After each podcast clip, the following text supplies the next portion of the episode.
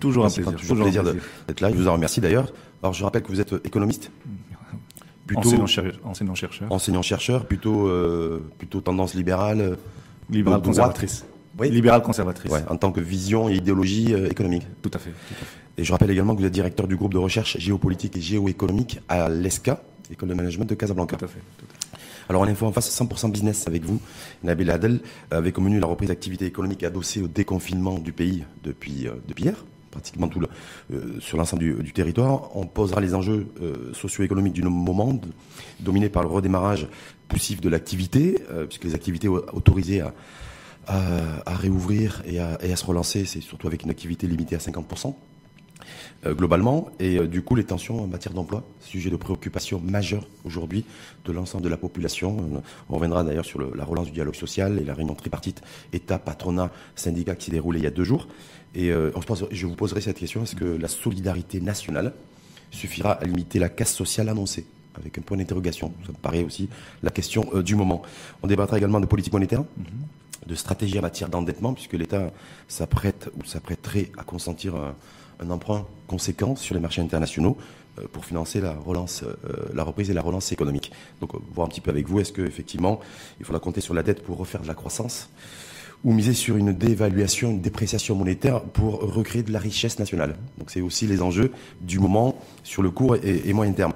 Mais avant de démarrer, Nabil Adel, sur la température ambiante aujourd'hui, reprise d'activité, on va beaucoup insister sur le cadre macro, mais sur le, la dimension micro. Pour vous, est-ce que est-ce que le moral est en berne? Est-ce que le moral, voilà, on sent une, envie de, vouloir reproduire et de reconsommer?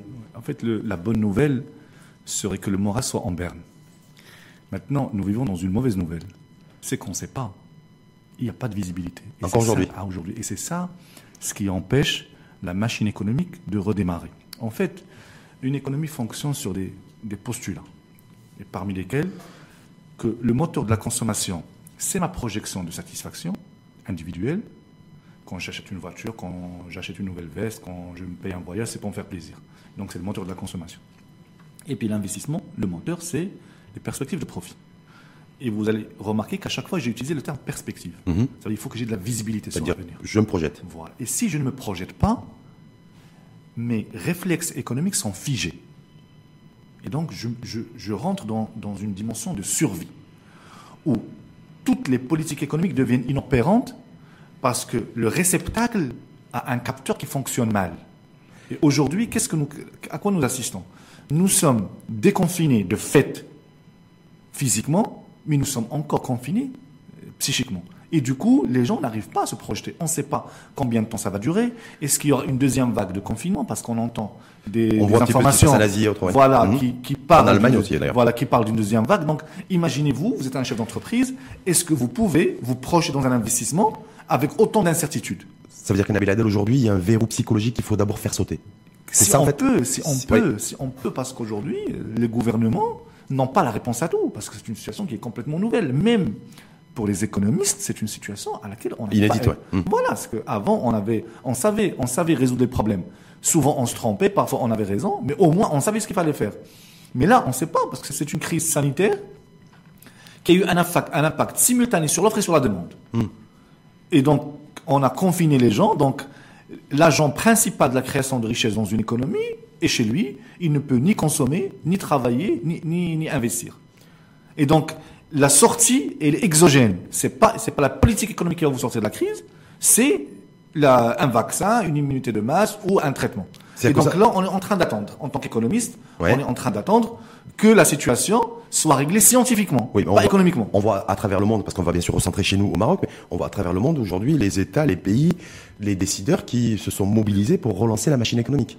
C'est-à-dire qu'au-delà du climat anxiogène qu'il peut y avoir également dans ces pays-là, puisque quasiment tous les pays du monde ont été confinés, donc aussi avec une espèce de, de verrouillage psychologique avec un impact sur la production et sur la consommation, mais bon, pour autant, ça commence à repartir un peu partout. Non, ça, non, ça repart pas. Je suis désolé, ça repart pas. Mhm. Parce qu'aujourd'hui, on gesticule un peu partout, c'est le terme, uh-huh. mais les résultats, on vous annonce des baisses de juste qui peuvent aller jusqu'à moins 11% du PIB. Oui. Et ces baisses ne font que s'accentuer dans le temps. Ça veut dire entre ça, le moment. Ça, c'est la richesse qui a été perdue pendant les mois de confinement. voilà, non, non, non, qui sera perdue sur 2020. Oui, mais en, en tenant compte de la période de confinement. Et elle doit être beaucoup plus forte pendant la période de confinement parce Ouais. qu'on table sur une reprise d'activité, ce qui fait qu'en moyenne, nous serons à moins 11%. Mais, mais pendant la période du confinement, on doit être à- autour de 20% Hum, du PIB. hein. du PIB. Donc aujourd'hui, les gens, les responsables partout dans le monde gesticulent, mais avec quel résultat? Si leur gesticulation avait, avait un, un résultat positif, on aurait annoncé une révision à la hausse des perspectives de croissance. Mais à chaque fois, on révise à la baisse ces En perspectives de limitant croissance. la casse, en fait. C'est- des annonces pour essayer de limiter la Mais casse. il ne limite aucune casse aujourd'hui. Il ne limite aucune casse parce que le- l'essence du problème leur échappe. C'est qu'aujourd'hui, tant qu'on est confiné, les, les politiques économiques deviennent inopérantes.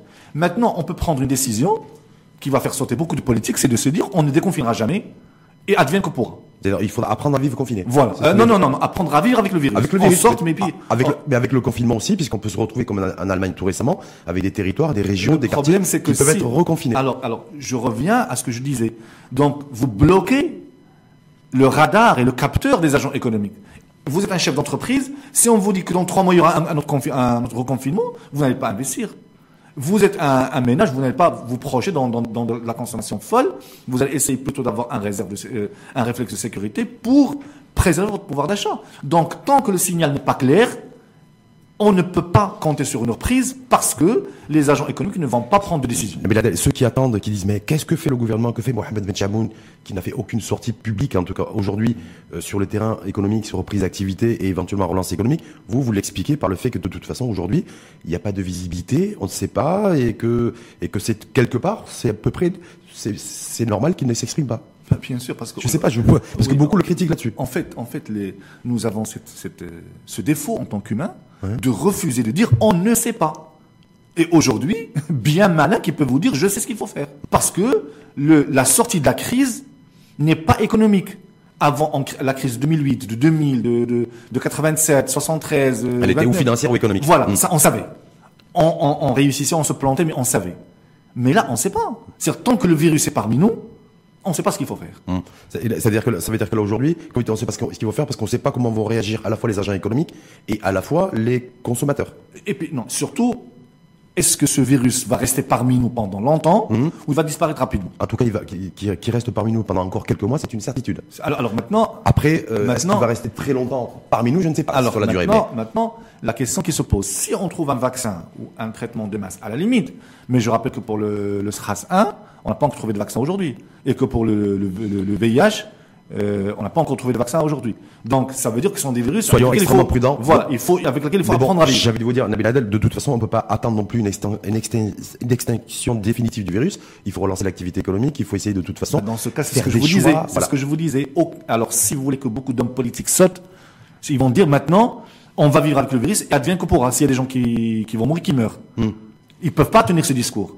Et, et- mais je pense que tôt ou tard, ils seront affrontés à la réalité. Si le, si le virus dure longtemps, on ne pourra plus faire des vagues de, conf- de confinement parce que le coût social et économique Et financier. serait, serait, serait indescriptible. En tout cas, cette, cette reprise d'activité, on disait déconfinement, euh, aujourd'hui en tout cas de quasiment 65% du PIB, puisque euh, Casa euh, a, a été déconfiné et d'autres régions du pays, Rabat et autres.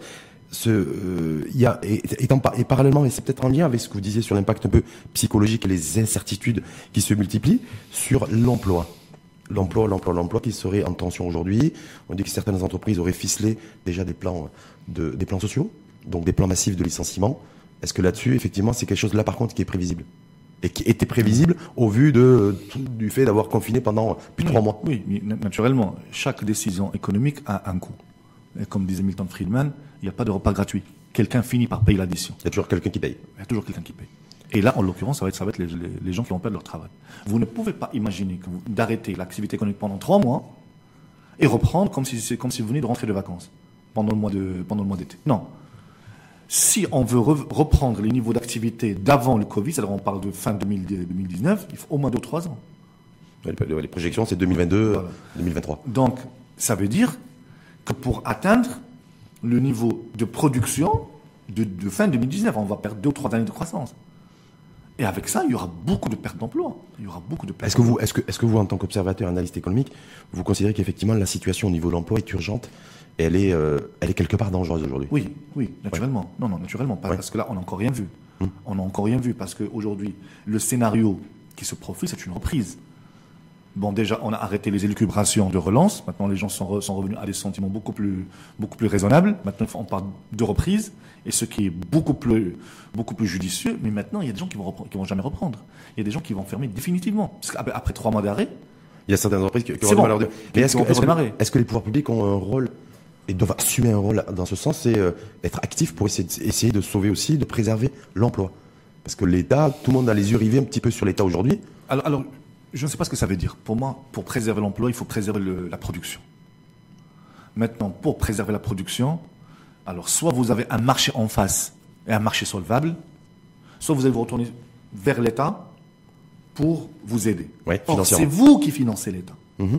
C'est vous, à travers vos impôts, qui financez l'État. Donc viendra un moment où on va être tous les deux agents économiques hors État et État dans un équilibre de faiblesse. Parce que l'État ne pourra pas. Est-ce que c'est le cas aujourd'hui Mais bien sûr, c'est le cas aujourd'hui. L'État ne pourra, ne hmm. pourra pas prendre sur ses épaules toute l'économie. C'est pas possible. Il ne peut pas soutenir en même temps les ménages, en même temps les entreprises. Il n'y a pas d'État-providence. Attention. Non, non, je ne parle pas d'État-providence, je parle d'État tout court. Il peut, il peut pas soutenir les ménages, il peut pas soutenir les entreprises avec des revenus fiscaux qui baissent et des demandes qui augmentent. Aucun, aucun système économique ne tiendra à moins d'exploser la dette à des niveaux jamais vus auparavant. Certains appellent aussi euh, à ce que l'État euh, fasse exploser la dette, un pour assurer une véritable relance économique et deux pour essayer de limiter la casse au niveau au niveau emploi. C'est-à-dire qu'aujourd'hui on est à 85, 86, 87 du PIB. Je crois qu'à fin mars on est à l'encours l'encours de la dette il est à 865 milliards de, de dirhams. Certains appellent effectivement à ce que l'État euh, s'endette massivement pour essayer de préserver les équilibres. Est-ce que vous faites partie de ceux qui considèrent que euh, on peut aller jusqu'à 110% d'endettement du PIB si ça permet de financer la relance économique et de euh, préserver 90% des emplois, par exemple? Oh Oui, bah, moi, je, je signerai les deux mains. Sauf que c'est pas le cas. C'est que l'endettement ne crée pas d'emplois et ne préserve pas un tissu économique. Mais je ne vois pas où est-ce qu'il est sortent cette relation et on peut tracer les courbes autant qu'on veut au Maroc et dans le monde et on va voir que la vieille recette keynésienne qui veut que je vais payer les dettes futures par la croissance que je vais générer grâce à l'endettement ne fonctionne plus. Vous n'avez qu'à voir les courbes des, principaux pays, y compris le Maroc. Vous allez voir qu'il y a de la croissance, mais que la dette continue à augmenter. Mais de toute façon, Donc, ça, veut, dire que la, croissance n'absorbe plus la dette. Mais en même temps, j'ai un mal aujourd'hui. J'ai pris du poids. Euh, mon médecin m'a dit qu'il fallait qu'il fallait urgemment que je que je maigrisse mhm. sur le court terme. Euh, donc, il me faut un médicament, il me faut un traitement immédiat. C'est très Est-ce qu'aujourd'hui, la dette et l'endettement, c'est le traitement curatif immédiat? C'est, je, je, je, garde votre votre métaphore. Alors, si ce médecin vous prescrit à chaque fois le même médicament et à chaque fois ça ne produit rien, donc il faut trouver autre chose. Non, c'est-à-dire que je, il me prescrit un médicament. Et ça ne donne rien. Ça, c'est le court terme, mais il me demande en même temps de, de me remettre à faire du sport. Non, mais non, mais le problème, c'est que même, sur le court terme, quand on voit, même sur le court terme, ça n'a pas produit beaucoup de résultats auparavant. Hum. Pour une raison très simple. C'est que D'abord, d'un point de vue purement théorique, le lien entre niveau d'endettement, enfin dépenses publiques en général, l'endettement et croissance est loin d'être évident. Parfois ça marche, parfois ça ne marche pas. Mais chez nous, la problématique est encore double. Pourquoi? Parce que demain, l'État va, se, mettre à investir, à construire des barrages, à construire des routes, des routes et des, autoroutes pour générer de la croissance économique. Mais qui c'est qui va construire ces barrages et ces routes et ces autoroutes? Une, partie va, va, va, se faire par exemple marocaine, mais le gros va se faire par d'autres d'autres entreprises. Mais ça me génère quoi qu'il en soit de, très peu, de la croissance. Très peu, mmh. très peu. Et, et, deuxième condition, il faut que ça diffuse en amont et en aval. Ça veut dire que l'entreprise qui va prendre ce marché, il faut que son fournisseur soit marocain et son enfin pas marocain, au Maroc et son client soit au Maroc. Alors, en absence d'un tel niveau d'intégration, mmh, mmh. vous allez vous endetter beaucoup, mais l'impact sur l'économie va être très peu. Mmh. Ouais, mais et, là, qu'est-ce que vous allez faire? Vous allez financer la croissance de vos, de, vos partenaires étrangers. Mais dans une mondialisation, chacun finance la croissance de l'autre aussi. Ah ben justement, moi, les plus inflationnistes moi, de tel ou l'autre, c'est moi j'aimerais bien qui la qui la finance. Moi, j'aimerais bien être que quand pays finance ma croissance, que je fasse l'inverse faut être incapacité de, de, de, de le faire Parce qu'aujourd'hui. Mais ça, il faut être inscrit pleinement dans la mondialisation et d'avoir un niveau aussi de développement et de développement économique et, euh, et industriel. Mais non, mais au contraire, au contraire la mondialisation a beaucoup bénéficié aux pays en voie de développement. Ça, ça on semble souvent l'oublier. L'accord de l'accord de euh, NAFTA euh, a profité d'abord au Mexique. Mm-hmm. La Chine a beaucoup profité des accords de libre-échange.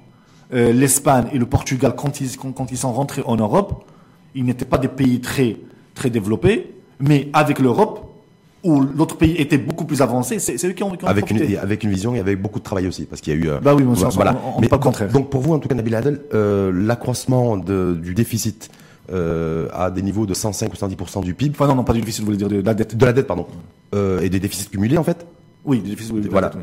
Pour vous, c'est pas la solution. Non, ne, pas même pas, ne serait-ce que sur le court terme. Non, même pas la solution. Donc ça veut dire qu'on peut pas envisager de toute façon pour vous, en tout cas vous pour vous c'est pas une bonne solution de, de recourir à la dette pour annoncer des plans de soutien massifs à des secteurs d'activité comme l'industrie automobile, comme l'aéronautique, comme le tourisme, qui ont été particulièrement impactés par le Covid-19. Ah non, ça- non, non, non, Non. non, non. Parce que je me dis moi d'un côté, La question est différente là. oui, La mais, question est mais différente. l'enjeu est là. Non, la, non, la question est différente.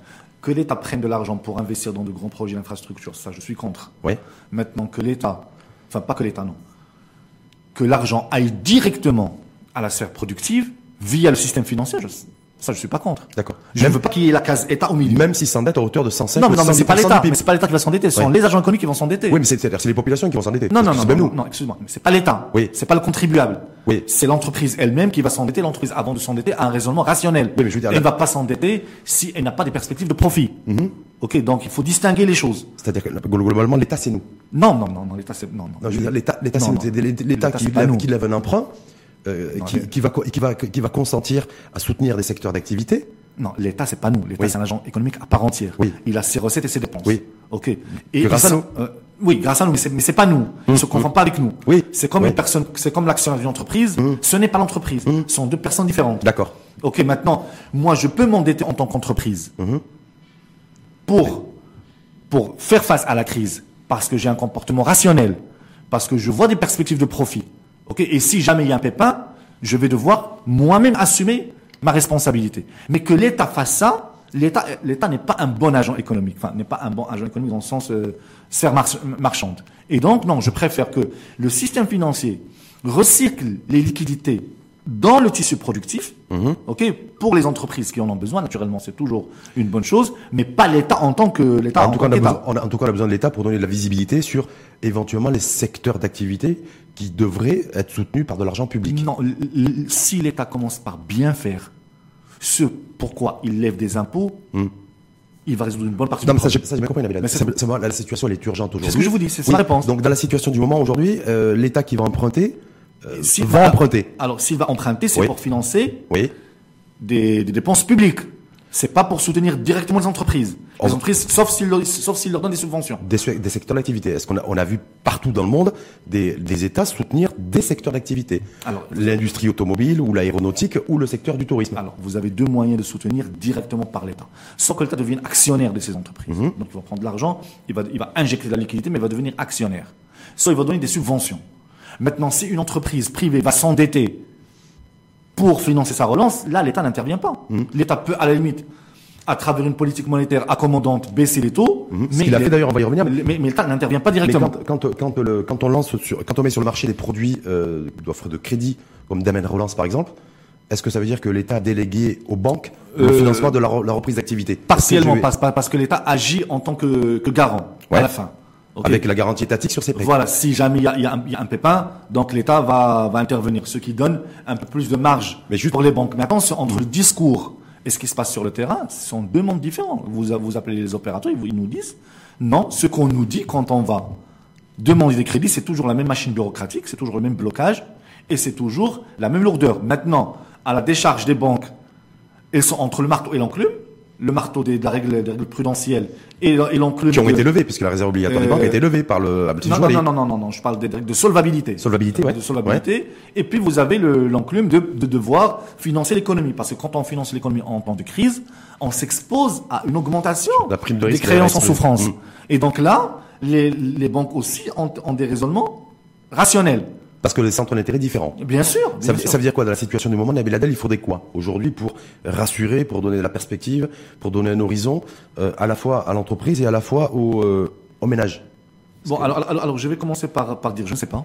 Ah, Voilà, je ne sais pas parce on qu'aujourd'hui. peut avoir les analystes économistes qui peuvent dire aussi, je ne sais pas. Voilà, On pas- des- pas- parce qu'aujourd'hui, la dimension euh, durée de la présence du virus parmi nous va changer beaucoup de paramètres.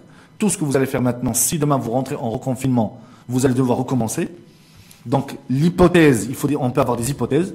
C'est-à-dire si l'hypothèse reconfinement, voilà ce qu'il faut faire. L'hypothèse on vit avec le, on cohabite avec ce virus. Voilà ce qu'on peut faire. Mais aujourd'hui, en l'absence d'informations précises sur la durée de présence de ce virus parmi nous, tout ce qu'on peut faire, c'est de la spéculation à dessous. Hmm. Et lorsque le, patronat annonce, euh, il, y a, quelques temps, il y a, plus de mois, le fait qu'il faudrait au moins 100 milliards de dirhams pour lancer euh, l'économie par son financement, est-ce que ça, voilà, se dire voilà, j'ai besoin, on a besoin de temps pour, c'est chiffré, c'est la seule organisation d'ailleurs qui a donné un chiffre, c'est la CGM. Est-ce que là-dessus, je dis voilà, 100 milliards? Alors, alors, je vais m'exprimer sur la forme et sur le fond. Alors, sur la forme, c'est une très bonne chose. D'abord, qu'on ait un exercice de transparence. C'est l'une des rares fois où nous avons un plan chiffré, avec des calendriers et surtout exposé à l'opinion publique. Ça, c'est une bonne chose, c'est un bon exercice démocratique. Euh, le fait qu'on l'adresse au chef du gouvernement dans ce format-là, ce ne sont pas que des doléances générales, mais il y a un cahier bien, spécifique, c'est un bon exercice. Maintenant, sur le fond, quand on voit ce document-là et qu'on voit la CGM vouloir faire une relance, alors ils ont utilisé un terme que je n'ai jamais vu quelque part, une relance décisive, je sais pas ce que ça veut dire, par l'offre, par la demande et en menant des réformes structurelles,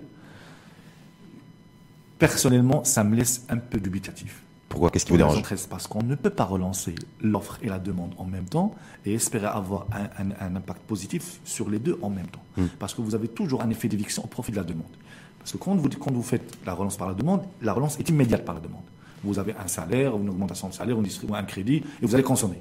La relance par l'offre met toujours un peu plus de temps. Le temps que les, que les, que les, que les l'outil productif se mettent en route. Et donc, quand vous, vous mettez les deux en même temps, vous avez toujours un effet d'éviction vers la demande. Parce que l'offre met du temps. C'est pour ça qu'on ne doit pas mener les deux en même temps. On doit choisir. Et dans un pays comme le Maroc, on doit faire une relance par l'offre. Encore une fois, est-ce qu'on veut être un peuple de cigales ou un peuple de fourmis? Mais en même temps, jusqu'à présent, l'État a surtout fait une politique de l'offre. Non, non, non, non, dispositif CNSS, non, non, non, euh, par exemple, non, non, soulager un peu l'entreprise. Non, non, l'État fait une politique de demande depuis, depuis plusieurs années. Hmm. Vous avez Non, mais depuis le confinement, je veux dire. Ce qu'on a ah, vu, ah, depuis le confinement. Depuis le confinement, toutes les mesures qui ont été prises, me semble-t-il, vont non, dans non, offre, et demande, offre et demande, offre et demande, offre et demande, parce que d'un côté, on a distribué des revenus pour maintenir, mhm. pour maintenir les, les ménages, le, niveau de consommation des ménages, pas le maintenir, mais au moins le préserver. Oui, parce qu'il reste, parce qu'on parle de 1200 dirhams pour les voilà, et de 2000 dirhams pour les ceux qui sont à la CNSS, donc ça reste quand même un pouvoir d'achat relativement faible. Très faible. Mhm. Mais au moins on maintient. Et pour l'entreprise, on a vu des, mesures d'allègement, mais il n'y a pas des mesures d'aide directe à l'entreprise. Corrige-moi si je me trompe, il n'y a pas eu mhm. un mouvement de subvention. Le, mouvement est allé dans l'autre sens. Mhm. C'est l'entreprise qui a contribué mhm. au fond du Covid-19. Donc on n'a pas fait une, politique de l'offre, on a fait une politique de la demande pendant le confinement. Là, aujourd'hui, l'entreprise a beaucoup d'attentes à l'égard de, ben, de l'État. Ouais. Ouais. Attente légitime ou pas? Bien sûr, bien sûr. Très légitime. L'attente est très légitime de la part de l'État. Sauf que la démarche de dire, moi, je veux relancer l'offre et la demande en même temps et faire des réformes structurelles, j'ai vu ce document qui est très, qui, qui, est intéressant, me semble très prétentieux par rapport à ce que permet la conjoncture actuelle. La conjoncture actuelle permet au moins le, le maintien du niveau d'activité. Encore une fois, si demain on passe à un nouveau reconfinement, tout ce qu'on va, tout ce qu'on a, tout ce, tout ce qu'on a mis maintenant sera remis en question. Hum. Donc, l'hypothèse centrale n'est pas encore claire. Hmm. Est-ce qu'on va revivre d'autres vagues de confinement ou bien on va se dire non, c'est bon, c'est la dernière et on va vivre avec hmm. En tout cas, ce qui, est, ce qui est clair et quasiment acquis, c'est qu'il n'y aura pas de déconfinement, fait de reconfinement généralisé. S'il peut y avoir des reconfinements ça dépend, mais ça dépend. À part si effectivement l'épidémie repart voilà, euh, et la pandémie. Mais si là aujourd'hui, quand vous dites attente légitime de l'entreprise, l'entreprise qui, qui des secteurs d'activité, euh, parce qu'on a vu qu'il y a eu des impacts différenciés du Covid aujourd'hui. L'entreprise attend beaucoup de l'État, c'est-à-dire sous forme de subvention ou en tout cas de soutien d'argent public Non, non, non, non. Si, si, si, si l'entreprise privée demande des subventions, mhm. ça c'est un autre sujet. Mhm. Maintenant que l'entreprise privée demande un certain nombre d'allègements, mhm. peut-être revoir les échéances fiscales dans le sens de, du report dans le temps, ce qui a été, un peu plus de flexibilité. Ça a été fait déjà ça pour le travail. Il demande la prorogation aussi du dispositif CNSS. Ça, ça, on peut. Ça, l'État peut accorder. Voilà, ça, l'État peut accorder. Mais sachant qu'aujourd'hui, le, salut ne viendra que de l'entreprise. C'est elle qui va, qui va maintenir les emplois et les créer plus tard. Quand on parle, parce qu'on va passer un gros pavé sur l'industrie, puisqu'on parle de réindustrialiser le, le pays, l'AMI a fait plusieurs sorties dans ce sens, il continue à en faire d'ailleurs, mais sur un secteur comme le tourisme par exemple, secteur stratégique chez nous avec l'agriculture. C'est vraiment les deux piliers du Maroc. Et l'industrie. Et l'industrie au milieu, on en parlera tout à l'heure, mais vraiment les deux piliers agricoles et, et touristiques, qu'est-ce qu'on peut faire? Là, aujourd'hui, reprise d'activité, euh, relance économique, sur un secteur comme celui du tourisme qui est à l'arrêt. Est-ce que l'État peut agir? Je ne sais pas. Je, non Je vous assure, je ne sais, parce que la variable en entrée, qui est l'arrivée des Marocains résidant à l'étranger, on vient de, l'opération Mahaba. Oui et l'arrivée du tourisme. Mmh. on n'a pas annulé, la, venue des Marocains résidant à l'étranger. C'est juste voilà, encore heureux. Parce que très souvent, certains ont fixé en fait sur l'opération. Il n'y a plus l'opération Mahaba, mais les Marocains de l'étranger peuvent venir. Voilà. Encore heureux. Ouais. Donc, les, les deux, les, les, deux intrants dans, dans, le tourisme marocain sont bloqués. Maintenant, qu'est-ce qu'on peut faire Qu'est-ce qu'on peut faire? Vous allez avoir, excusez-moi le terme, vous allez avoir des fermetures d'hôtels. De, Aussi simple que ça. Mais alors, l'État, c'est quoi La bah, responsabilité de l'État, c'est donner la visibilité sur la levée des frontières? Bah, À la limite, mais, mais encore une fois, la variable elle, est exogène. C'est-à-dire que ça dépend des, des flux d'arrivée de tourisme. Maintenant, l'État peut, peut aider ces unités, mais l'État va s'épuiser rapidement. Justement, les non, aider. c'est-à-dire, voilà. Là, par exemple, les, aider comment Parce que vous êtes des pas, gens, vous êtes pas fiscaliste, mais la question de la dimension fiscale, vous la maîtrisez, vous la connaissez. Est-ce que là, par rapport à des secteurs d'activité comme celui du tourisme, par exemple, et l'industrie, on en parlera tout à l'heure, il y a un instrument euh, fiscal Il n'y a pas d'instrument fiscal, puisque si vous déclarez zéro chiffre d'affaires hmm. et zéro résultat, vous ne paierez pas d'impôt. Le problème ne se pose pas à ce niveau-là. Maintenant, on peut demander des subventions directes pour maintenir les emplois, mais jusqu'à quand? Si vous ratez la saison estivale, cette année, il y a de fortes chances qu'on la rate, ben c'est bon, vous êtes parti sur une année. Est-ce que l'État va continuer à alimenter pendant une année en subvention ces unités? Hmm. Parfois, il faut accepter quand, quand il y a une crise, la conséquence, c'est la fermeture de beaucoup d'entreprises et des secteurs en difficulté. On ne peut pas faire autrement. On ne va pas forcer les touristes, à venir. Et puis voilà. Donc, et puis si on demande à l'État de sauver toute l'économie en même temps, ce n'est pas possible. Et si on part sur, on part sur le, secteur de, l'agriculture, avant de passer à l'industrie, secteur d'agriculture, on l'a vu, bon, on, combine malheureusement deux années de sécheresse quasiment coup sur coup, 30 euh, millions de quintaux cette année, donc on va se retrouver avec, avec, une, année agricole une fois de plus difficile. Est-ce que là-dessus, par rapport à au monde de la, le monde agricole, le monde de l'agriculture, il y a des choses à faire aussi pour essayer de sauver ce qui peut l'être? Ben c'est, le, même raisonnement que pour le tourisme. Bon, l'État peut, effectivement voir des allègements fiscaux, avoir des, un rééchelonnement des dettes, euh, mais au-delà, je ne vois pas ce qu'on pourrait faire. Est-ce qu'on va encore donner des subventions au tourisme et à l'agriculture et à l'industrie et aux services On ne pourra pas. Les ressources ne vont pas tenir. Surtout que ce qui va alimenter ces, ces, subventions sont les impôts qu'on est censé payer. Hmm. Donc vous allez avoir des l'effet ciseaux. Vous avez des recettes, des recettes fiscales qui baissent et des demandes d'intervention qui augmentent. Naturellement, il va falloir faire des choix. Maintenant, vous allez avoir des économistes qui vont vous dire non, non, on l'État peut intervenir, il doit s'endetter. Complètement. Oui, mais, mais, mais jusqu'à quand? Vous, c'est votre conservatisme. En fait, vous dites attention, moi, je le recours à la dette pour recourir à la dette. Attention, on ne pourra pas soutenir tout le monde parce qu'on veut pas, on peut pas creuser les déficits et creuser et, et, accroître la dette. En fait, parce que vous, c'est votre. Et puis, et puis, ah, et puis, vous perdez votre, votre souveraineté, ça c'est clair. Votre souveraineté, mmh. vous, vous, mettez une croix dessus. Et puis, deuxièmement, plus vous vous endettez, plus le coût de la dette augmente. Mmh. Surtout pour des, pays comme nous. Mmh. Pour nous, la dette soutenable, c'est quoi?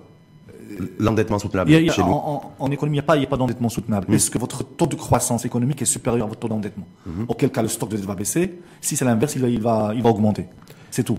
Maintenant, est-ce que la dette n'est pas bonne ou mauvaise en soi C'est ce que vous en faites qui va la, rendre bonne ou mauvaise. Si ma croissance économique est supérieure à mon taux d'endettement, c'est une bonne dette. Si ma croissance économique est inférieure à mon taux d'endettement, c'est une mauvaise dette. Sur l'industrie oui. Vous avez vu comment, depuis quelque temps, on n'arrête pas de parler de l'industrie. L'industrie, il faut réindustrialiser, préférence nationale, production nationale, consommer marocain. Oui. Est-ce que l'industrie, un, vous, considérez, Nabil Adel, que l'État peut consentir des efforts importants pour ce secteur, pour remettre le, pays sur le chemin de la croissance économique? C'est la vraie question, à mon avis. Déjà, j'ai une réserve sur le terme réindustrialisation. On n'a jamais été un pays industriel pour se réindustrialiser. Euh, on avait quelques, quelques industries, ça et là, euh, souvent héritées de la période du protectorat et bon, qui ont continué bon an, mal an. Maintenant, le secteur industriel est un poids lourd de l'économie, mais nous ne sommes pas un pays industriel. Poids lourd, c'est-à-dire qu'on dit poids lourd, c'est. Euh, c'est en termes d'investissement, en termes de création mmh. d'emplois. quand, on voit le PIB, c'est pas un poids lourd. Hein quand on voit le PIB, c'est 13% du PIB. Oui, mais, mais en termes d'investissement, c'est le, gros des investissements qui vient des industries, mmh. de, l'industrie. En termes de formation du capital fixe, on parle de 86% quand même. C'est beaucoup entre l'industrie et le BTP. Maintenant, quand on veut industrialiser un pays, vous avez des règles immuables qu'on ne va pas réinventer pour être compétitif, il faut vendre moins cher. Moins cher que ses concurrents. Voilà. Et pour vendre moins cher, il faut une quantité minimale de production pour faire jouer les économies d'échelle et l'effet mmh. d'expérience. C'est avoir un marché important. Voilà. ça, plus on produit, moins cher on produit. Mhm. Et pour avoir ce marché, seul l'international vous permet d'avoir ça. C'est-à-dire que ce qu'on est en train de faire aujourd'hui, ou ce qu'on ce qu'on a décidé de faire, c'est-à-dire de filtrer tous les produits industriels euh, importés, de se dire moi j'ai vu que j'ai importé des pneus, je vais commencer à fabriquer des pneus. J'ai vu que là, des couches bébés, je vais commencer à fabriquer des couches bébés. Pour vous, pour vous, c'est limitatif ça. C'est limitatif. C'est très limitatif pour, une ra- pour les raisons que je vous ai dit, parce que c'est pas ça qui va vous permettre de vous réindustrialiser, parce que je vous, je vous limite au marché local. D'abord, d'entrée de jeu. Maintenant, ce que vous pourrez faire, c'est vous dire qu'est-ce que je peux fabriquer maintenant? Maintenant et être compétitif. C'est-à-dire maintenant, c'est d'abord. Tout, tout, tout de suite, tout de suite, tout de suite. Et j'exporte. J'ai 2 milliards de consommateurs avec les accords de libre-échange. Ce que j'ai fait par exemple, parce que beaucoup de beaucoup à l'esprit se dire bon, ce qu'on a fait sur les masques, Oui, ça on peut le faire sur le bien reste. sûr, bien Est-ce que- sûr. est-ce qu'on peut réellement le faire sur le reste Bien sûr. Et bien sûr, parce que franchement, fabriquer, fabriquer des conserves de tomates, c'est pas compliqué. Ouais, mais la valeur ajoutée déjà sur les, sur Non, les mais masques, attends, elle est très, elle est très faible. excusez-moi. Ouais. la Chine a pendant 40 ans vendu des t-shirts et des, et des chaussettes à, aux États-Unis à pas cher pour, pour taille déficits critique, et ensuite et les remonter en chaîne. C'est un passage presque classique. Commencez d'abord par faire des choses simples, mais irriguer le marché. Et avec les excédents que vous accumulez, vous pouvez aller vers des, des secteurs beaucoup plus pointus parce que vous pourrez financer. Et même vous, vous installez le réflexe industriel. Sauf que moi j'ai un souci. J'ai un souci parce que d'ailleurs, le- bon, l'Allemagne veut s'attaquer à cela pour convaincre en fait le capital, le capital marocain, donc les investisseurs privés marocains, à investir dans le secteur de l'industrie. Euh, euh, on l'a vu sur l'histoire des, des masques et le feuilleton des masques. Ils l'ont fait que lorsqu'ils ont eu la possibilité, la garantie de pouvoir exporter. C'est-à-dire que chez nous, on investit que si effectivement il y a un horizon en matière d'export. Enfin, si c'est pour non, le marché domestique, ça n'intéresse- voilà, ça, ça pas l'investisseur marocain. Non, en fait, non, c'est pas que chez nous. Hmm. Pas- un investisseur, c'est ça. En tout cas, c'est chez nous, c'est ça. Non, un investisseur, c'est ça. Il, Ouais. il n'investit quand il y a des perspectives de profit. Hmm. Ça, c'est clair. Bon, à la limite, euh, on ne va pas réinventer l'eau chaude. Maintenant, les, les investisseurs, les industriels marocains produisent pour le marché local. Beaucoup ne produisent que pour le marché local. Donc, il faut arrêter de dire que les, les, les industriels n'investissent pas. Non, Maintenant, on a un niveau d'investissement privé chez nous qui est très faible. non, monsieur, non. Le gros de l'investissement dans Mhm. ce pays provient de l'industrie. C'est-à-dire que je vous ai dit, 86% de la formation brute du capital fixe provient de l'industrie. Oui, mais je- ce que je veux dire, c'est que l'investissement privé chez nous est relativement faible. Mais c'est ce que je vous dis. La Ouais. formation brute du capital fixe, qui est l'investissement privé, provient à 86% de l'industrie.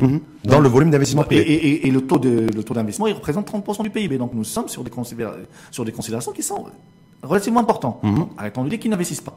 Maintenant, est-ce que la rentabilité de ces investissements est bonne ou mauvaise? Ça, c'est la grande question. C'est ce qui fait que nous avons des taux de croissance faibles. Parce que le Maroc n'a pas un problème d'accumulation des facteurs de production. Non, il a un problème de rentabilité de ces facteurs. Mais, mais on accumule les facteurs de Que production. certains que trop, trop, trop élevés par rapport à nos Le- pays. le- le- Le- les facteurs de production. Le, le coût de certains de facteurs, oui, sont on peut- élevés on- par rapport à la concurrence? Oui, ça, on peut en discuter. Maintenant, pour revenir à, à- à votre question, effectivement, quand ils ont vu que le marché international est porteur, ils ont rapidement mis en place l'outil ouais. industriel. Et ça, c'est une leçon qu'on doit retenir. Mais est-ce que c'est vers ça qu'il faut aller Mais bien sûr qu'il c'est vers ça qu'il faut un, aller. Parce que réadapter, réadapter notre outil de production industrielle sur des produits à faible valeur ajoutée. Je rappelle que le masque, Ouais. parce qu'il faut revenir à des choses, c'est du carton, c'est du papier. Ouais, voilà, ouais, transformé. Est-ce que le modèle industriel maroco-marocain à venir, c'est celui-là ou est-ce que c'est sur une gamme beaucoup Juste- plus, juste une chose, beaucoup plus soutenue à forte valeur ajoutée? Moi, j'aimerais bien qu'on fabrique des tanks demain. Mais est-ce qu'on peut Hmm. Maintenant, la- l'acquisition du savoir-faire industriel est une acquisi- acquisition cumulative. Je ne peux pas commencer par le, le dernier niveau de la, de la technologie. Mais si je maîtrise bien le premier, le deuxième, le troisième, le quatrième, le cinquième niveau, c'est déjà pas mal. Et c'est avec les, les excédents que je génère sur ça que je peux aller vers des, des secteurs plus pointus. Et, et l'expérience du Covid-19 était très très intéressante à ce niveau parce qu'elle a montré la voie à suivre. Hum, hum. Mais cette voiture, donc vous considérez que l'industrialisation du Maroc, c'est l'avenir du pays et c'est un pari sur la croissance économique passe par l'exportation. Par l'exportation. Par Donc l'exportation. c'est-à-dire que vous, il faut encourager la production, l'investissement dans le secteur de l'industrie. Pour l'exportation. Pour l'exportation. Ah, En fait, moi je, moi, je veux réinverser le raisonnement ambiant. C'est Au lieu de dire qu'est-ce que je fabrique aujourd'hui, euh, enfin que j'importe, que je peux fabriquer, et je fabrique sur place, non. Qu'est-ce que je peux fabriquer aujourd'hui, et donc le marché mondial a besoin, et où je suis compétitif? Sans forcément avoir structuré mon marché domestique. Pas forcément. Je n'ai pas besoin de, je n'ai pas besoin de ça. Parce que ceux Est-ce qui, qu'il est-ce qu'il y a une- un pays, une économie dans le monde, ça serait intéressant en benchmarker, où il y a effectivement une, une économie tournée, industrielle tournée vers l'export, forte, Ouais. sans forcément avoir une assise Ah oui, industrielle la Chine. économique La Chine. Ouais, La Chine, bon. Non, non, quand elle a commencé, Oui. les pays, les dragons, les tigres, ils ont tous commencé sur l'export parce qu'ils se sont rendus compte que leur marché domestique était très faible pour faire jouer les économies d'échelle. Donc Et ils ont commencé par l'export, et ensuite ils ont structuré le marché. Voilà, parce que parce qu'aujourd'hui, si vous êtes dans une configuration où vous dites je vais je vais travailler sur mon marché local, D'abord, vous créez un réflexe de rente, ça c'est systématique, parce que quelqu'un qui est protégé ne va pas faire d'efforts. Et on a vu ça dans les années 60 et 70, et, et ça nous a mené droit vers le pass. Et deuxièmement, vous vous privez de cet effet volume qui est indispensable à l'industrialisation. Aujourd'hui, donc, un, vous- Et la Chine, avec, excusez-moi, la Oui. Chine avec un marché d'un milliard d'habitants, 1 milliard 500 millions. euh, à l'époque, Ouais. quand elle avait commencé, elle s'est rendue compte que même avec un milliard d'habitants, à à un niveau de, de, de pouvoir d'achat faible, elle ne pouvait pas créer de la croissance autocentrée. Et elle s'est orientée vers le marché international. Et, le- et- et- et la croissance du Japon, vous pouvez tracer la courbe, elle démarre avec le discours de, de Deng Xiaoping quand il a dit enrichissez-vous et Soyez- ouvrez-vous sur le marché international. Donc ça veut dire que pour vous, c'est ce discours-là qu'il faudrait tenir aujourd'hui en matière d'industrie, d'industrialisation. Surtout, surtout que la plus haute autorité dans ce pays a, a- a signé beaucoup d'accords de, enfin, a réussi à faire signer beaucoup d'accords de libre-échange qui nous ouvrent un marché énorme. Si vous on parle de 2 de deux milliards de, de de consommateurs. consommateurs potentiels. Potentiels. Ça veut dire que je m'ouvre vers quoi? Demain, je décide, moi, Rachid Alaoui, d'investir dans le secteur de l'industrie, euh, lourde ou légère, peu importe. Hein, je... C'est l'export qui m'intéresse, Ouais. mais quel marché à l'export? Sachant qu'aujourd'hui, euh, le monde post-Covid, c'est que chaque pays, chaque économie a décidé de relancer son industrie nationale. Non, ça, c'est- ce sont des discours. C'est ce qu'ils annoncent en tout cas. Écoutez, la C'est ce mondialisation, c'est un phénomène civilisationnel. C'est comme les grandes découvertes, c'est comme la révolution industrielle, c'est comme le, les- le siècle des Lumières. C'est c'est pas un phénomène euh, purement économique. Et on a mis, depuis 40 ou 50 ans, on a câblé l'économie mondiale pour cette mondialisation. Maintenant, décabler et recabler, je ne sais pas si c'est les verbes existants en français, ça c'est extrêmement difficile. Enfin, on pourra- les pays ne pourront pas monter des murs et s'enfermer. Non, et puis surtout, imaginez, on a mis Mm. des années et des années à monter ces, ces- ces chaînes de valeur au niveau mondial. Je voulais qu'on revienne sur les marchés à l'export potentiels pour nous. Parce que vous dites, de toute façon, l'industrie chez nous ne pourra redémarrer que si elle est tournée vers l'export. Euh, les marchés potentiels. Où est-ce qu'on peut en, en exporter termes de pays ou en termes de produits En termes de pays produits. ben, Pays produits, c'est- vraiment quand on commence par l'industrie légère, où on peut être compétitif. Hmm. C'est-à-dire fabriquer des. Ah bah, des verres, des, des stylos, des, des Ce que fait- textiles, Ce l'agroalimentaire. que fait très bien la Chine, quoi. Voilà, l'agroalimentaire, c'est est-ce des que, je peux choses très simples, est-ce que je peux concurrencer les produits chinois Hmm. Le verre, le- vous, dites, vous disiez le verre, le stylo, est-ce que je peux concurrencer les produits bah, déjà fabriqués et existants aujourd'hui Là, on commence à poser des questions de fond. Mhm. Qu'est-ce que je dois faire pour rendre le verre marocain plus compétitif que le verre d'autres pays Sachant que on peut se positionner sur, quelques éléments où il y a encore de la place. Pas peut-être le moins cher du marché, mais pas le plus cher non plus. On peut se trouver une gamme intermédiaire. Et c'est là, aujourd'hui, j'ai pas les réponses, mais c'est la réflexion économique doit aller dans ce sens. Comment pour m'industrialiser, au lieu de préparer des listes de produits qu'on peut fabriquer localement et qu'on importe, quels sont les produits où le Maroc est compétitif et qu'on peut exporter dès maintenant et voir les marchés vers lesquels on peut exporter. Sachant que, sachant que moi, il faut que j'ai une maîtrise aussi des intrants, ce que je n'ai pas. Il faut que j'ai une maîtrise aussi avec un coût énergétique qui est très faible, ce qui n'est pas le cas pour moi, pour chez nous en tout cas. Ce qui fait qu'aussi le coût du travail, on n'est peut-être pas forcément Mais- compétitif à des, avec des pays qui produisent à grande échelle. Euh, Rachid, Oui. là, là, vous posez les vrais sujets. Pour ça que je me dis, je profite de la présence comment de je dois, pour- comment je dois, comment je dois rendre l'énergie moins chère chez moi que dans d'autres pays? Peut-être la subventionner aura du sens. Oui. Même si je suis contre dans l'absolu, mais bon, là, ça aura du sens parce que c'est, c'est dans une vision in- industrielle. Je pense que le coût de la main-d'œuvre au Maroc est raisonnable, Hmm. est raisonnable par rapport à beaucoup de pays parce que la Chine aujourd'hui, elle voit son coût de main-d'œuvre augmenter. Quand je vois la montée en charge des pays de l'Est aujourd'hui, euh, je non, pense ils, que ils- le ont des coûts de ils ont des coûts de main-d'œuvre qui sont, qui sont plus élevés qu'au Maroc. non, plus élevés, mais ils sont plus productifs. Alors justement, alors justement, là, là, on pose les vrais sujets. Sur, au Maroc, quand on a, quand on a lancé l'industrie automobile, on ne pensait pas qu'on pouvait réussir autant. Et l'aéronautique et beaucoup d'autres industries. Maintenant, sur des, des industries beaucoup moins demandeuses en termes de connaissances, en termes d'ac- d'accumulation technologique, on peut réussir aujourd'hui. Mais je ne sais pas en quoi c'est compliqué de fabriquer un verre et de l'exporter partout dans le monde. Ce qui est, ce qui est compliqué à faire. Non, je- en quoi c'est compliqué? Non, c'est pas compliqué. C'est Ben voilà, c'est il faut, faire. Oui. Alors, alors, c'est ce que je propose. Au lieu de se dire, je vous prépare des listes de produits que vous pouvez fabriquer localement pour le marché local, non, je vous, propose, je, je- je vous prépare des listes pour des produits que vous pouvez fabriquer localement, mais pour le marché international et voyez, voir les pays où on peut exporter. Et je vais, avec ma machine diplomatique, Donc, ouvrir un- les marchés. Un moulin à Alami, VRP. VRP pour l'industrie Voilà, et pour la production nationale. Exactement. Alors, sachant, sachant Ouais. que de grands présidents euh, étaient des VRP, Jacques Chirac. euh, Non, mais le- bah, voilà. euh, certains le sont toujours aussi. voilà, certains le sont toujours aussi. Sur les intrants. Sur les intrants, parce que beaucoup d'industriels me disent on ne pourra pas relancer l'industrie chez nous Mhm. Si on ne maîtrise pas les intrants. Parce que les intrants, c'est le facteur charge structurel pour la production industrielle. Donc est-ce qu'il y a une Euh, les intrants, vous parlez de matières premières ou bien matière de... première, bien entendu C'est comme le, c'est comme pour le textile, le fil. Rappelez-vous, on avait fait un débat d'ailleurs sur le, sur le, par rapport à l'accord de libre-échange avec la Turquie où les textiliens de l'époque avaient demandé à, avaient poussé, en tout cas motivé l'État à signer l'accord de libre-échange avec la Turquie pour l'achat du fil mhm. et pour pouvoir effectivement transformer localement et exporter vers l'Union européenne. Mhm. Et euh, ensuite, pour nous dire qu'aujourd'hui, l'accord de libre-échange avec la Turquie, il faut le dénoncer. Voilà. Ça, c'est juste pour la petite histoire. Donc, l'intrant, le fil. Est-ce qu'aujourd'hui, quand on n'a pas la maîtrise aussi des intrants, euh, est-ce que ça complexifie la donne pour industrialiser le pays? Parce ça, que ça personne n'en parle plus, ça, ça un peu plus difficile, mais c'est un problème à gérer parmi tant d'autres. Ok, et c'est là où, où, les pouvoirs publics et le patronat gagneraient à s'asseoir autour d'une table pour se dire voilà, je, pour les industries légères, nous avons des problèmes dans, dans tel, tel, tel, tel, tel intrant. Voilà, comment est-ce qu'on peut régler ce problème? Est-ce que c'est un problème de coût? Est-ce que c'est un problème de, disponibilité? Et c'est là où la stratégie de l'État peut avoir un sens. Ok, c'est de se dire, voilà, aujourd'hui j'ai une industrie, je, veux créer 100 000 ou 200 300 000 entreprises exportatrices, parce qu'il y a un marché mondial, il y a une demande mondiale sur des éléments qui sont qui sont pas très demandeurs en matière d'accumulation technologique. Et voilà, pour faire ça, on doit régler 10 ou 15 ou 20 problèmes.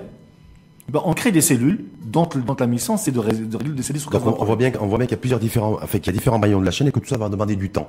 Donc tout ça pour non, non, non, non, non, non, non, non. On a vu dans, dans, l'histoire des masques, ça va demander beaucoup de temps. Oui, mais, franchement, pour fabriquer un verre, les, fabriquer, les fabriquer, les exporter, on s'est vite rendu compte que les marchés à l'international sont vite devenus saturés. Oui. Donc voilà, il a fallu. Mais, mais, juste une chose. Hmm. Mais ça nous a montré qu'on pouvait fabriquer chez nous et qu'on pouvait exporter et qu'on pouvait générer de la valeur ajoutée. Maintenant, à court terme, lancer une usine de fabrication de, de stylos ou de ou de je sais pas de, ou de, de, bouchons ou de terrain, ouais. ou de bouchons, ouais.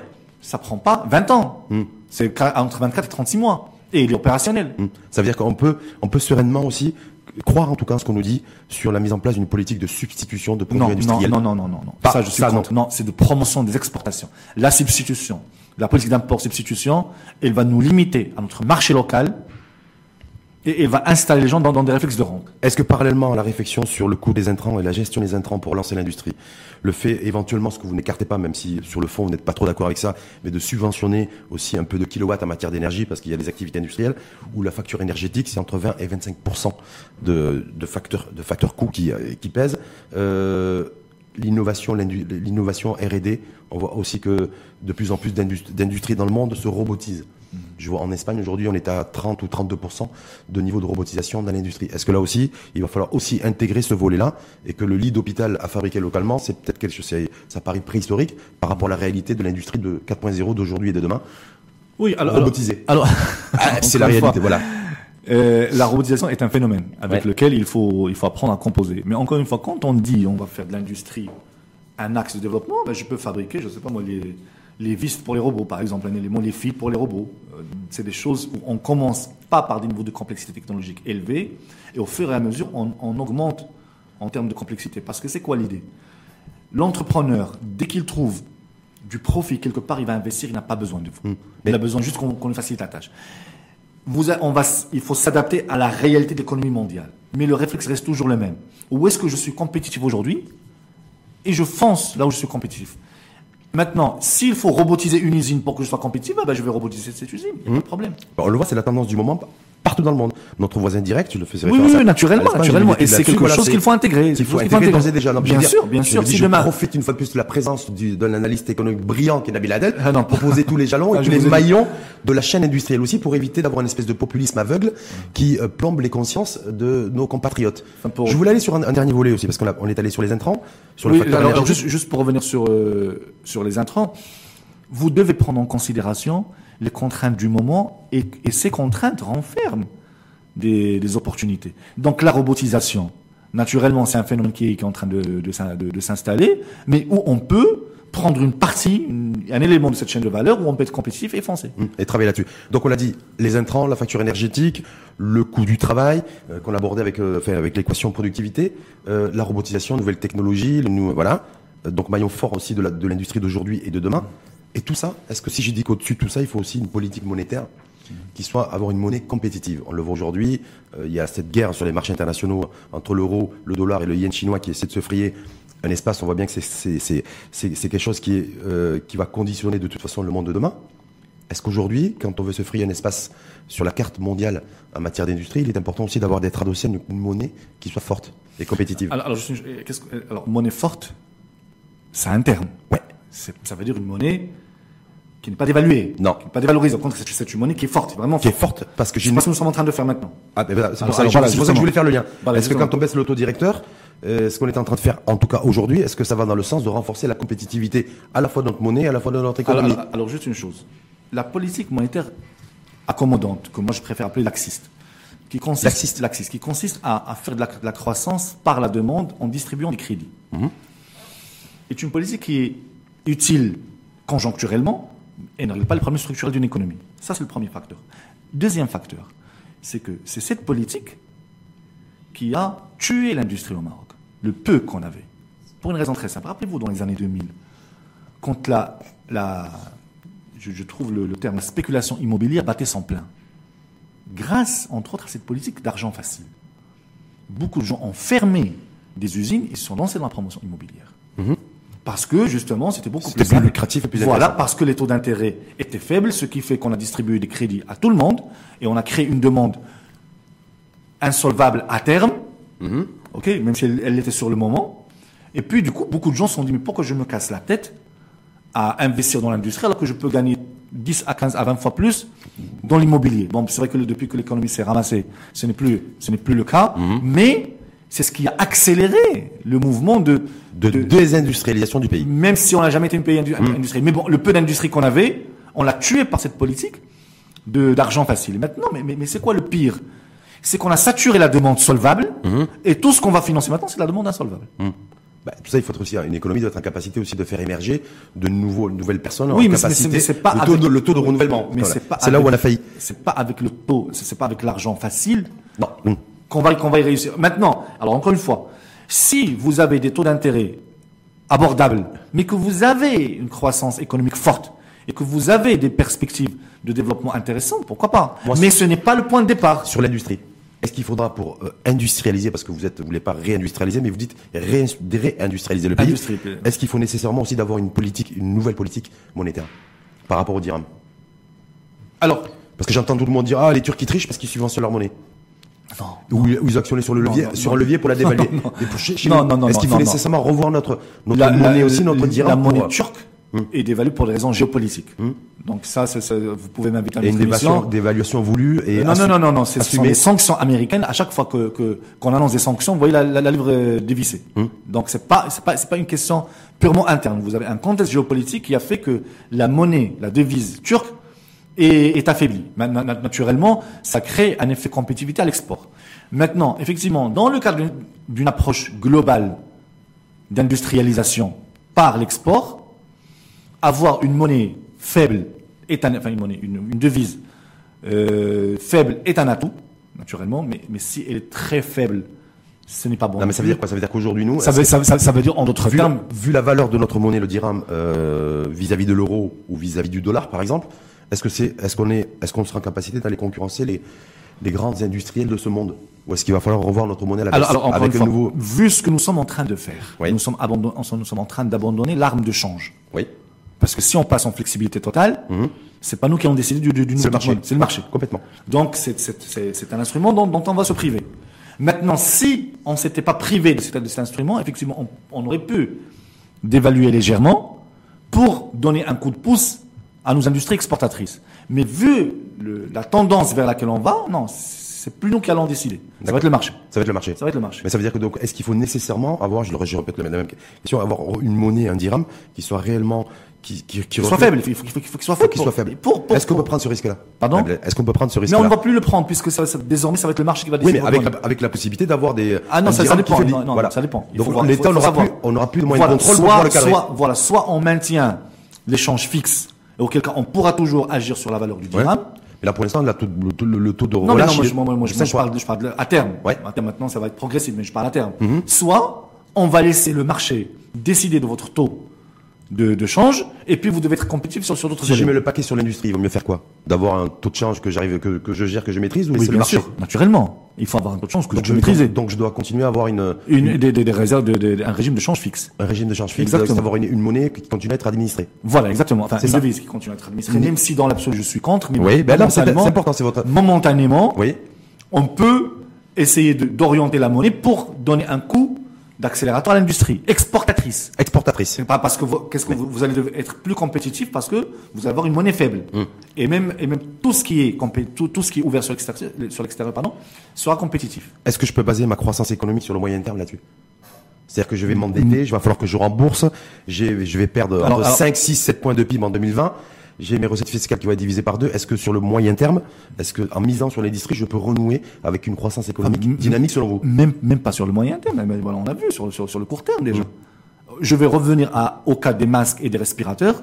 On n'a pas eu besoin de, de, de 10 ans pour, pour exporter. Imaginez maintenant que ça soit pas Non, une. On a, on a exporté aucun respirateur. On a Enfin, fabriqué quelques je- respirateurs. Je, parle, je parle des, je parle Des masques, je parle oui. des masques. On n'a pas eu besoin Les masques. de 20 ans pour, pour, pour les exporter. Mais attention, les masques, il y avait un marché, on était le Mais, le, mais le marché existe. Mais le marché existe. Pour les verres, pour les, la tomate, pour la sardine, le marché existe. Maintenant, ce sont des relances que, dont, dont je vous parle, ce sont des relances par, par l'offre à court terme.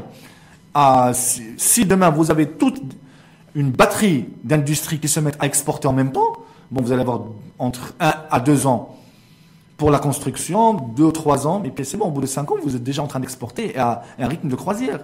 Euh, Aujourd'hui, faire des, des industries de jus pour exporter des industries de, de textile, des industries de petit outillage, ça ne prend pas beaucoup de Donc, temps. ça veut dire que vous considérez que notre salut pour la croissance, en tout cas économique, sur le moyen terme, passe beaucoup plus par l'industrie que par les services. Par l'industrie faudra- exportatrice, qu'il non, faudra non, non. arbitrer Les- aussi, peut-être. Les services créent de la valeur. Mhm. Ok, donc je ne je, je ne suis pas dans, dans une préférence sectorielle. Là où il y a de la valeur, il faut investir. Sauf que je dis que la valeur n'est pas sectorielle, elle est par marché. La valeur à l'export est beaucoup plus importante que la valeur que, que l'import substitution. Et d'ailleurs, j'en veux pour preuve que nous avons beaucoup de secteurs exportateurs dans les services. Et la balance Off- des... offshoring, d'ailleurs. Non, mais la, la balance des services est excédentaire dans ce pays. Il faut qu'on sache. Mais pas, pour le secondaire, mais mon interrogation, c'est de me dire, euh, parce qu'il y a beaucoup de personnes qui s'opposent à votre discours, ou qui s'opposent, ou qui s'opposeraient en tout cas à cette euh, orientation que pourrait donner l'État en matière d'industrie tournée vers l'export. En disant, non, non, si, euh, on fait ça, de toute façon, ça va renchérir les coûts, ça va renchérir les produits que nous importons, parce que quoi qu'il en soit, nous continuerons à importer, ça sera pas tenable. Et ça va mettre en tension notre balance des paiements. Je, ne- je- je n'arrive pas à voir le raisonnement, mais Ça, je- renchérissement des coûts sur avec quand on disait sur si je vais sur un- une monnaie un peu plus euh, un peu plus light, un peu plus allégée par Oui. rapport au dirham, oui. renchérissement des Ah, coûts, vous parlez, vous des, des- des éléments de la devise. la Oui. devise monétaire, Oui. euh, en donnant voilà parce que je veux faire je mets le- je, je soutiens l'export parce que ça va rapporter la devise. Ouais. Mais il y en a d'autres qui disent non non, Ah il non, faut, voilà, il faut avoir une monnaie qui soit euh, il faut éviter surtout un renchérissement Ah, des non, coûts. Moi, moi, mon raisonnement, il n'est pas sur la, il n'est pas sur le, le- le solde, Mm. il est sur la création de richesse. Si vous avez un PIB qui augmente grâce à l'export, Mm. vous augmentez le niveau de vie de votre population. Oui. Bah, c'est ça, c'est ça l'idée. C'est que moi, c'est c'est pas sur le solde devise entrée-sortie, parce que ça, ce n'est qu'une variable d'ajustement. Le gros, c'est quoi? C'est combien je crée de richesse par les activités productives. Je dis, j'ai deux manières de, créer de la richesse par les activités productives. Soit je m'adresse à un marché local, soit à un marché international. Le marché international est, infiniment plus grand que le marché local. La, croissance du PIB que je vais générer par le marché, par le, marché international me permettra d'augmenter le niveau de vie de, de mes citoyens et de, de lutter contre le chômage. Et Donc ce qui est important c'est de, créer de la richesse quoi qu'il en soit. voilà, c'est ça. Quel que soit- quel que soit le moyen. Le, débat doit être centré sur la création de la richesse et non pas sur le solde de la balance commerciale. Parce que ça, c'est un solde comptable. Hum. Mais beaucoup sont concentrés effectivement comme, comme principal indicateur le solde d'albance Bah, commerciale. ça, c'est un réflexe qu'on avait. Parce que- non, excusez-moi. parce qu'on a le Depuis les mercantilistes, Ouais. Depuis les mercantilistes, on ne fait plus ce genre d'erreur dans- en analyse économique. On ne confond plus solde de la balance commerciale et création de richesse. Déjà, Ben Khaldoun, deux siècles avant, il n'a pas fait cette erreur Hum. que nous sommes en train de faire aujourd'hui. Ouais, parce que c'est pour ça que je pose la question parce que c'est toujours d'actualité. Le, écoutez, je, je, je vais juste, euh, Ouais. parce, parce, parce qu'il y a beaucoup d'ambiguïté sur ce point. Vous savez, quand on fait croître une économie, vous avez soit la consommation des ménages, soit l'investissement privé, soit la dépense publique, soit les- le solde de la balance commerciale. La balance commerciale n'est qu'un élément parmi quatre. Ok, pour créer de la croissance économique. Donc, vous pouvez avoir une balance commerciale déficitaire et être un pays aussi puissant que les États-Unis. D'ailleurs, sur les sept pays les plus industrialisés, quatre ont des balances commerciales excédentaires. Et ça n'empêche pas les États-Unis d'avoir un taux de croissance très élevé av- avant Covid, d'avoir un taux de chômage des plus, des plus faibles dans le monde et Ouais. d'avoir un niveau de vie par habitant des plus élevés dans le monde. Ouais, ça c'est parce qu'ils ont ils sont producteurs eux du dollar. Donc c'est peut-être plus facile quand on produit la monnaie qui est peut devise un internationale. autre pays, vous pre- pre- pre- prenez d'autres pays où- qui ont des balances commerciales déficitaires, mais qui ont des taux de croissance qui sont très élevés. Le, le but, c'est pas la balance commerciale. C'est la croissance, c'est la croissance. Vous aviez l'Algérie quand il y avait la manne pétrolière. Elle avait un- une balance commerciale excédentaire, mais une économie faible. C'est- Il n'y a pas de lien entre les deux. Peut-être que le meilleur exemple, c'est peut-être l'Allemagne qui a une balance commerciale qui est excédentaire, avec un déficit qui, est rev- qui a été ramené à 60% du PIB. Oui, bah ça, ça, Ça, c'est le, bon, c'est le bon élève. ça, c'est un bon modèle. C'est ce modèle qu'on doit suivre? C'est ce modèle qu'on doit suivre à terme, bien sûr. À terme. Bien sûr, bien sûr. Merci en tout cas à vous. C'est c'est moi qui vous remercie pour l'invitation. Nabil Adel, euh, je rappelle donc euh, économiste de conservateur. Conservateur. Hein, D'ailleurs, je pense qu'on l'a bien senti dans tout le débat. Ce conservateur, cette empreinte, pas carbone, mais cette empreinte Conservatiste. conservatrice, conservatrice, Conservatrice, oui. conservatrice. Ouais. Je rappelle également que vous êtes directeur du groupe de recherche géopolitique et géoéconomique à l'ESCAL, l'école de management. Merci parce qu'on a pu voir aussi les, mettre en lumière avec vous les véritables euh, là où, là où, là où c'est sombre. Les, quand on veut réindustrialiser ou industrialiser un pays, voilà les enjeux, voilà les défis, voilà tous les maillons où il faudra, euh, qu'il va falloir revisiter, retravailler, parce qu'il va falloir travailler maillon par maillon pour pouvoir avoir une, Ben, j'espère que ça a été Une pour les- ambition. les, auditeurs. une ambition industrielle aussi, et puis le je ne sais pas, quand vous ne savez pas, hein, de ce qui va se passer demain en termes de reprise d'activité aussi, ce qui va être annoncé certainement aussi dans la loi de finances rectificative, que peut faire l'État, que peut faire les pouvoirs, que peuvent faire les pouvoirs publics, si euh, effectivement il y a toujours cette crainte aussi d'une deuxième vague épidémique. Voilà, ça c'est on a, voilà, on est déjà aujourd'hui on se paye des clusters. Vous avez vu comme moi. Donc voilà, c'est aussi ces incertitudes qui nourrissent aussi le peut-être euh, le fait que les pouvoirs publics attendent avant de faire une sortie, de, de, de commencer à, à s'engager et annoncer des chiffres en matière de reprise d'activité et de relance économique. Et l'endettement. Oui, mais. Oui. Oui, mais. toujours, toujours. Le oui, mais. Le oui, mais de L'endettement n'est pas bon ou mauvais en soi. Ça dépend de ce qu'on en fait. Hmm. Pour une économie, si le niveau d'endettement, si le coût de l'endettement est inférieur au taux, au taux de croissance économique, c'est du bon En endettement. tout cas, on verra bien, selon les, selon les rumeurs et les bruits de bottes, comme on dit, on pourrait emprunter à 2, 2,5. C'est-à-dire que c'est notre niveau de croissance de ces dernières années, en termes de taux. Enfin, je pense qu'on a, qu'on a emprunté emprunté 1,5, le dernier, la dernière levée. Le dernier, c'est un milliard, c'était en Voilà, 2019. je pense à- Mais là, par rapport au marché, parce qu'il y a eu des primes de risque qui ont implosé, Ouais. explosé, les spreads depuis le Covid. Donc on pourrait emprunter à 2, 2,5. On est en train Ah de oui, voir là, sur 20 ou là- 30 ans. là, par contre, on, on est dans la zone de, de danger. Voilà. Donc on suivra ça aussi de très près. Merci en tout cas à vous. C'est- moi qui vous remercie pour l'invitation.